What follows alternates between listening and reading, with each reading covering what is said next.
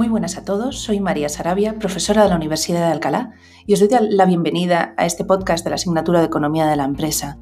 Hoy vamos a hablar del segundo bloque del tema 2, eh, titulado La dirección de personas. En el primer bloque estudiamos los conceptos de estructura organizativa, eh, los departamentos, los mecanismos de coordinación de Henry Mintzberg y también fuimos capaces de diseñar organigramas. En este segundo bloque vamos a estudiar la dirección de recursos humanos, eh, los elementos de motivación y liderazgo, así como la gestión del conocimiento.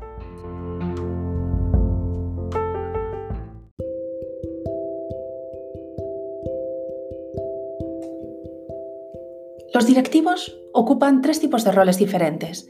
El primero es el directivo como estratega, que es el que planifica cuáles son los grandes retos a los que se enfrenta la organización. El directivo como ejecutivo, que es el que organiza y, estructura todos los elementos de los que dispone para ser capaces de alcanzar esas estrategias en el largo plazo. Y por último es el ejecutivo como líder, que motiva y saca lo mejor de cada una de las personas que tiene dentro de su equipo.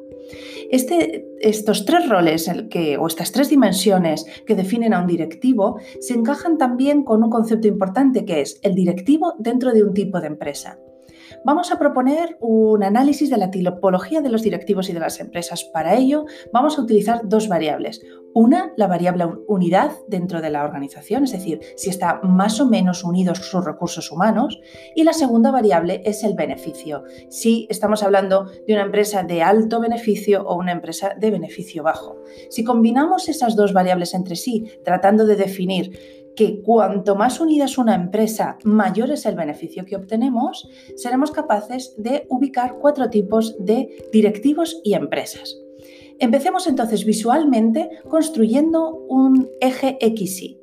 En la X ubicaremos el beneficio y en la Y la unidad. De manera que el punto 00 es el punto a partir del cual vamos a construir nuestro eje con cuatro cuadrantes.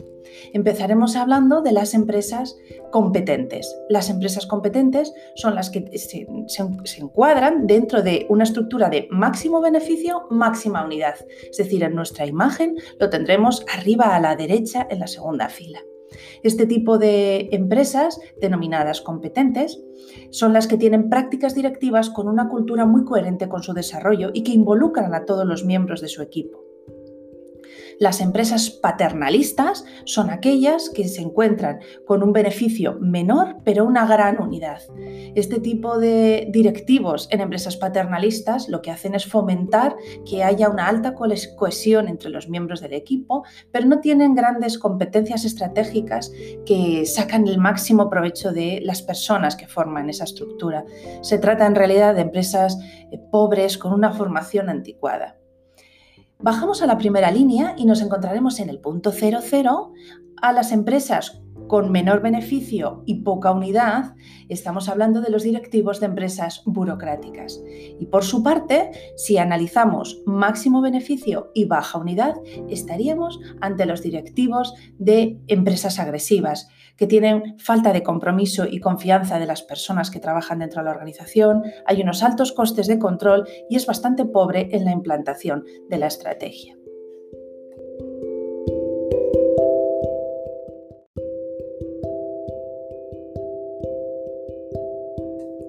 La literatura académica de la economía de la empresa nos aporta una gran cantidad de autores y de ejemplos sobre cómo definir los tipos de empresas y la dirección de sus recursos humanos, así como los distintos tipos o estilos de dirección. En este bloque vamos a ver exclusivamente una pequeña pincelada para ser capaces de explicar algunos de estos estilos. Para ello vamos a utilizar dos variables, al igual que hemos hecho con los tipos de empresa. Vamos a utilizar la variable asertividad y la variable emotividad.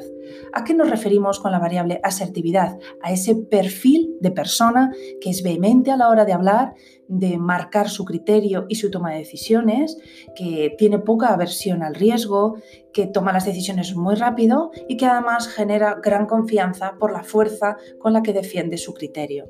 En el caso de la emotividad nos referimos a ese perfil de persona que es espontáneo, que conecta con su equipo, que se interesa por el trabajo, de todo lo que está ocurriendo y también por las cuestiones personales de eh, sus recursos humanos. Si combinamos ambas variables, al igual que hicimos antes, en un eje de X e Y y ubicamos en la variable X la asertividad y en la variable Y la emotividad, encontraremos cuatro estilos de dirección. Comenzamos. Si estamos ante un directivo poco asertivo y poco emotivo, estaremos frente al directivo analítico sería aquel directivo que se basa exclusivamente en el análisis empírico, eh, muy introspectivo y muy seguro de que las decisiones que toman están basadas en la realidad empírica. Por eso tiene poca emotividad con su equipo y no una gran capacidad para convencer, porque para un directivo analítico los números están por encima de cualquier cuestión. Si lo que hacemos es encontrarnos ante un directivo que es poco asertivo pero muy emotivo, estaríamos ante un perfil de directivo afable. Este directivo conecta rápidamente con su equipo, eh, se interrelaciona con él, se preocupa, eh, se involucra tanto en los problemas de, de todas las personas que trabajan dentro que muchas veces pierde la perspectiva y no defiende con gran asertividad porque no le es necesario, porque vive en un clima en el que casi las decisiones se toman mancomunadamente entre todos los miembros del equipo. Si pasamos a la siguiente fase, es decir, los dos perfiles que nos faltan dentro de nuestro cuadrante, y hablamos de un perfil con máxima asertividad y muy poca emotividad, estaremos ante el perfil clásico de directivo. Este directivo sería aquel que no tiene miedo a tomar eh, las decisiones, que le gusta el riesgo y que es capaz de llevar al equipo a conseguir sus retos, pero sin involucrarse demasiado en las cuestiones personales del equipo. Por el contrario, el perfil o el estilo de éxito en la dirección, según este ejemplo, con las variables de emotividad y asertividad, sería el estilo de dirección expresivo, que sería máxima asertividad y máxima emotividad. El perfil de directivo expresivo es aquel que toma sus decisiones, genera climas de confianza, se involucra con el equipo y lleva a tomar las decisiones, incluso en situaciones de riesgo, con una gran confianza por todos los miembros que lo forman. Estos cuatro estilos de dirección, afable, analítico, expresivo y directivo, son los que constituyen los cuatro estilos de dirección analizando dos variables, la emotividad y la asertividad.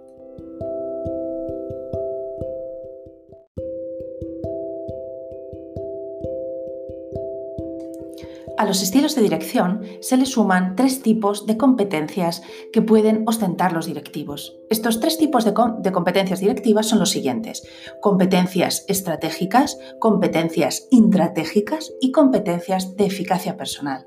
¿Cómo son las competencias estratégicas? Serían aquellas que son necesarias para obtener buenos resultados económicos. La primera de ellas podría ser tener una amplia visión del negocio, reconocer los peligros y aprovechar las oportunidades, tener una orientación interfuncional, es decir, esa, esa capacidad para crear interrelaciones entre las distintas unidades. Imaginemos ese directivo estratégico que conecta directamente el departamento de contabilidad con el departamento de producción o con el de I más de Esa interrelación que se crea no es casual, sino que la facilita el directivo con esta competencia estratégica. Otro tipo de competencia estratégica sería la gestión de los recursos, la capacidad para gestionar y utilizar de manera correcta los recursos materiales y económicos, así como la orientación al cliente, es decir, identificar cuáles son las variables con las que el cliente siente una satisfacción mayor y proporcionárselas con el producto o el servicio que se vende, así como la red de relaciones que se crean entre la empresa y su entorno, es decir, todos los stakeholders o las personas interesadas en el buen funcionamiento de la empresa. Estas competencias estratégicas se unen también las competencias intratégicas ¿Cuáles son las intratégicas? Nos referimos a aquellas competencias que son necesarias para el desarrollo del empleado y para el incremento del compromiso y de, su confianza con la empresa en la que trabaja. ¿Cómo se genera tener estas competencias intratégicas? En primer lugar, teniendo una gran capacidad de comunicación para escuchar y transmitir ideas correctamente. Eh, para asignar objetivos y tareas a las personas adecuadas. No todo el mundo recibe las mismas tareas, ni todo el mundo las realizamos de la misma manera. La labor del directivo sería identificar a la persona correcta para que esa tarea se realice con éxito.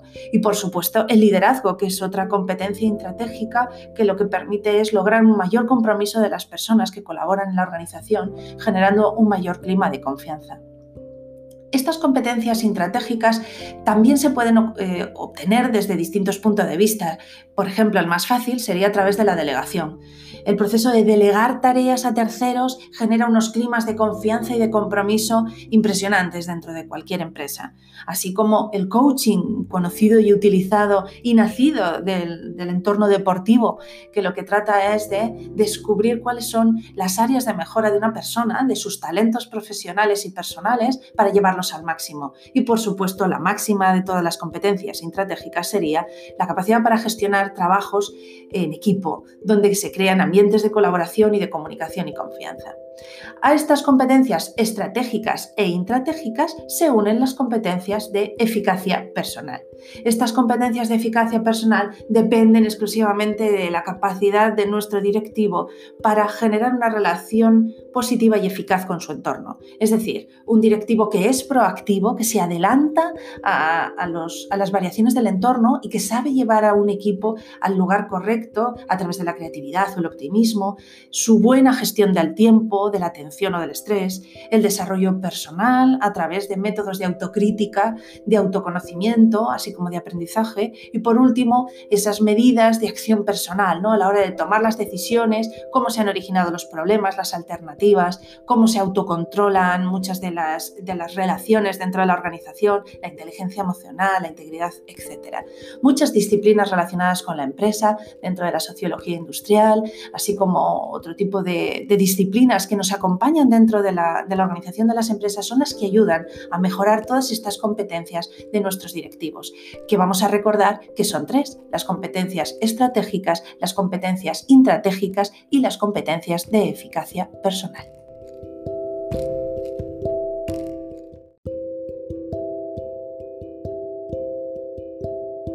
Además de estudiar los tipos de empresas y los estilos de dirección, vamos a continuar nuestro estudio con los elementos de la cultura. Ahora nos enfrentamos a un concepto muy importante dentro de las empresas, que es la cultura organizativa. La cultura organizativa la vamos a definir con cuatro elementos, los valores, los héroes, los ritos y rituales y la red cultural o de comunicaciones. Empecemos con el concepto de los valores. ¿A qué nos referimos cuando hablamos de valores? A esas creencias, a ese, alma que tiene la empresa y que sirve para fundamentar la cultura. Veamos unos ejemplos. Podemos encontrar una empresa que ejemplifique su valor a través de una frase fuerte que se recuerda en todos los rincones de su empresa, como el progreso es el producto más importante para nosotros o otro tipo de valores como lo que verdaderamente nos importa aquí a la organización es la calidad. Ese tipo de, estructuras que, que, van mucho más allá de una frase o de un eslogan porque sirven para que seamos capaces de explicar cuáles son los grandes cimientos sobre los que se crea esta empresa. Estos valores se ejemplifican en las personas que son sus grandes protagonistas, los héroes o los líderes.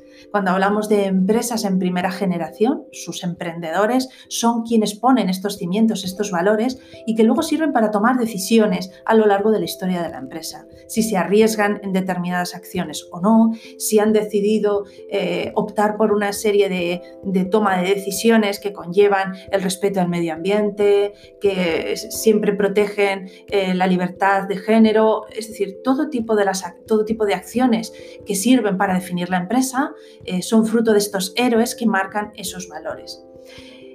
Por tanto, recapitulemos cuáles serían los cuatro elementos de nuestra cultura. Nos enfrentamos a los valores, a los héroes, a los rituales y a la red cultural. Sigamos entonces con los rituales. Estos rituales se refieren a esas rutinas programadas que se hacen dentro de la empresa. Un ejemplo de ello sería la bienvenida de un nuevo empleado a la organización. Una bienvenida que va más allá de una presentación dentro de eh, la estructura de la empresa, sino que además se le acompaña y se le guía y se le facilita un mentor para que le ayude en todo lo que necesite para involucrarse al máximo y conocer y generar el clima de confianza lo más rápidamente posible.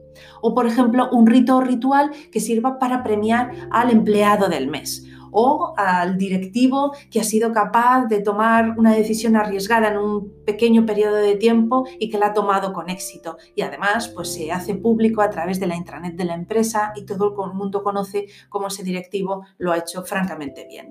Estos ritos y rituales se pueden traducir en muchos tipos de acciones que se, que se crean y se diseñan dentro de la dirección de recursos humanos. Por último, tenemos la red cultural o de comunicaciones, que sirven para transportar todos estos valores de la empresa y sirven para crear esa mitología heroica y que mantiene viva a la organización. Permitidme que recuerde una de las grandes anécdotas del fundador del New York Times, que contaba una anécdota ¿no? a través de, de este transporte de comunicación y decía, un viajero de la Edad Media se encontró en su camino a tres canteros. A su pregunta sobre lo que estaban haciendo respondieron, picando piedra, labrando una piedra angular, construyendo una catedral.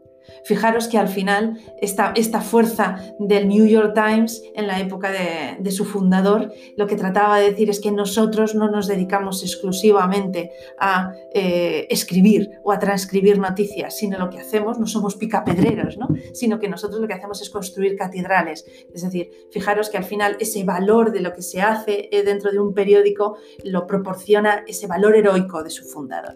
Por tanto, recordemos de nuevo que los cuatro elementos de la cultura son los valores, los héroes, los ritos y los rituales y la red cultural o de comunicaciones.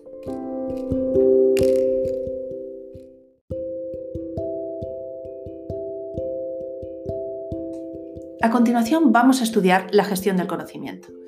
El conocimiento para las empresas es, uno de sus grandes retos, ser capaces de captarlo e introducirlo dentro de la estructura para generar repositorios de todos, todos esos modelos en la toma de decisiones, el saber hacer, el know-how, etc. Hay muchos autores a lo largo de la historia de la economía de la empresa, empezaron en los años 30. Eh, voy a destacar algunos únicamente para tener una visión espacial. Empezaré con Edith Penrose en 1959, que fue de las primeras profesoras universitarias que definió el conocimiento como una variable fundamental en el crecimiento de la empresa. Hay que pensar que nos encontrábamos ante estructuras fabriles donde la máquina, el proceso, era la clave ¿no? para el éxito y no tanto el conocimiento, el saber hacer cosas. Es decir, lo que se vendía eran productos, pero no se vendía conocimiento. Esa, esa evolución ha ido, ha ido marcando la historia de, este análisis de la gestión del conocimiento. Podríamos destacar también otros autores, como puede ser el caso de Peter Drucker, que fue en el año 1993 aproximadamente cuando se marca su concepto de la sociedad del conocimiento y de el trabajador del conocimiento, el knowledge worker, que era quien marcaba la diferencia entre los trabajos del pasado y los trabajos del futuro. Este análisis de Peter Drucker sirvió también para profundizar en, muchas formas de estudiar el conocimiento, como eh, la que vamos a estudiar hoy aquí, que fue la marcada por dos autores eh, japoneses eh, llamados Nonaka y Takeuchi. Ellos fueron los que por primera vez unieron el concepto del conocimiento con la cultura y la capacidad de la empresa para conseguir que el conocimiento de sus empleados se mantenga dentro de la organización. Para ello definieron dos tipos de conocimiento. Está el conocimiento tácito y el conocimiento explícito. El tácito es aquel que descansa en la cabeza de las personas que trabajan en la organización y el explícito es ese conocimiento que ya se ha llevado a una hoja de papel y se ha creado un procedimiento o una estructura sobre cómo hacer cosas. Veamos un ejemplo. Nos podemos encontrar eh, con una persona eh, que hace pan, que era el ejemplo que utilizaban Nonaka y Takeuchi, con una panificadora que llamaban la panificadora de Hoshiden. Esa panificadora eh, fue el resultado de estudiar a un panadero sobre cómo hacer un pan manualmente y construir una máquina que haga exactamente ese pan maravilloso. Es decir, todos esos detalles que estaban en la mente del panadero y que no estaban puestas por escrito, desde la cantidad de harina, eh, cómo polvoreaba, eh, cuál era la temperatura de sus productos, cómo removía la masa, hasta que al final se conseguía un producto. Ese análisis de lo tácito a lo explícito es fundamental en la gestión del conocimiento conocimiento. Fijaros, porque la siguiente dimensión importante sería ese conocimiento que es tácito y que está en la persona, que es individual, pasa a ser explícito y se comparte dentro de la organización. Esa panificadora de Nonaka Takeuchi sirvió para identificar cuatro tipos de análisis del conocimiento. Es lo que se llama la teoría de crear conocimiento. El conocimiento, en primer lugar, pasa a ser de tácito a tácito y es un conocimiento que se socializa. Después pasa a un conocimiento que se externaliza de tácito a explícito. Después se combina, pasa de explícito a explícito. Y por último se internaliza, que pasa de explícito a tácito. Fijaros, si hacemos esta especie de, bucle o de loop, esta especie de bucle nos sirve para analizar cuáles son los pasos de crear conocimiento. Primero el conocimiento es tácito, está en la persona y se traslada con la observación. Una persona observa a otra y se socializa. De la observación pasamos a la externalización, es decir, de lo tácito lo convertimos en explícito. Hemos observado cómo se hace el pan y somos capaces de ponerlo en un papel cuáles son los elementos clave. De esa, de esa externalización pasamos a la siguiente, a la combinación, porque de algo explícito lo convertimos otra vez en explícito, en el sentido que lo generalizamos. Y más personas, si leen esa receta, son capaces de hacer ese pan. Y luego, por último, esa estructura que se ha explicitado, ese conocimiento que ya está por escrito, se vuelve a convertir otra vez tácito porque volvemos a crear más conocimiento sobre el que ya existía. Fijaros, si nosotros hemos reproducido el pan maravilloso de, nuestro panadero, hemos creado un pan fantástico, pero que le hemos mejorado. Esa mejora porque lo hemos hecho sin gluten o porque hemos introducido distintos cereales o porque le hemos eh, ampliado una capa de horneado, ese, ejemplo de lo explícito que sabíamos hacer al nuevo conocimiento creado sería la internalización. De manera que este bucle de teoría de creación del conocimiento de Nonaka y Takeuchi es uno de los grandes avances en la gestión del conocimiento.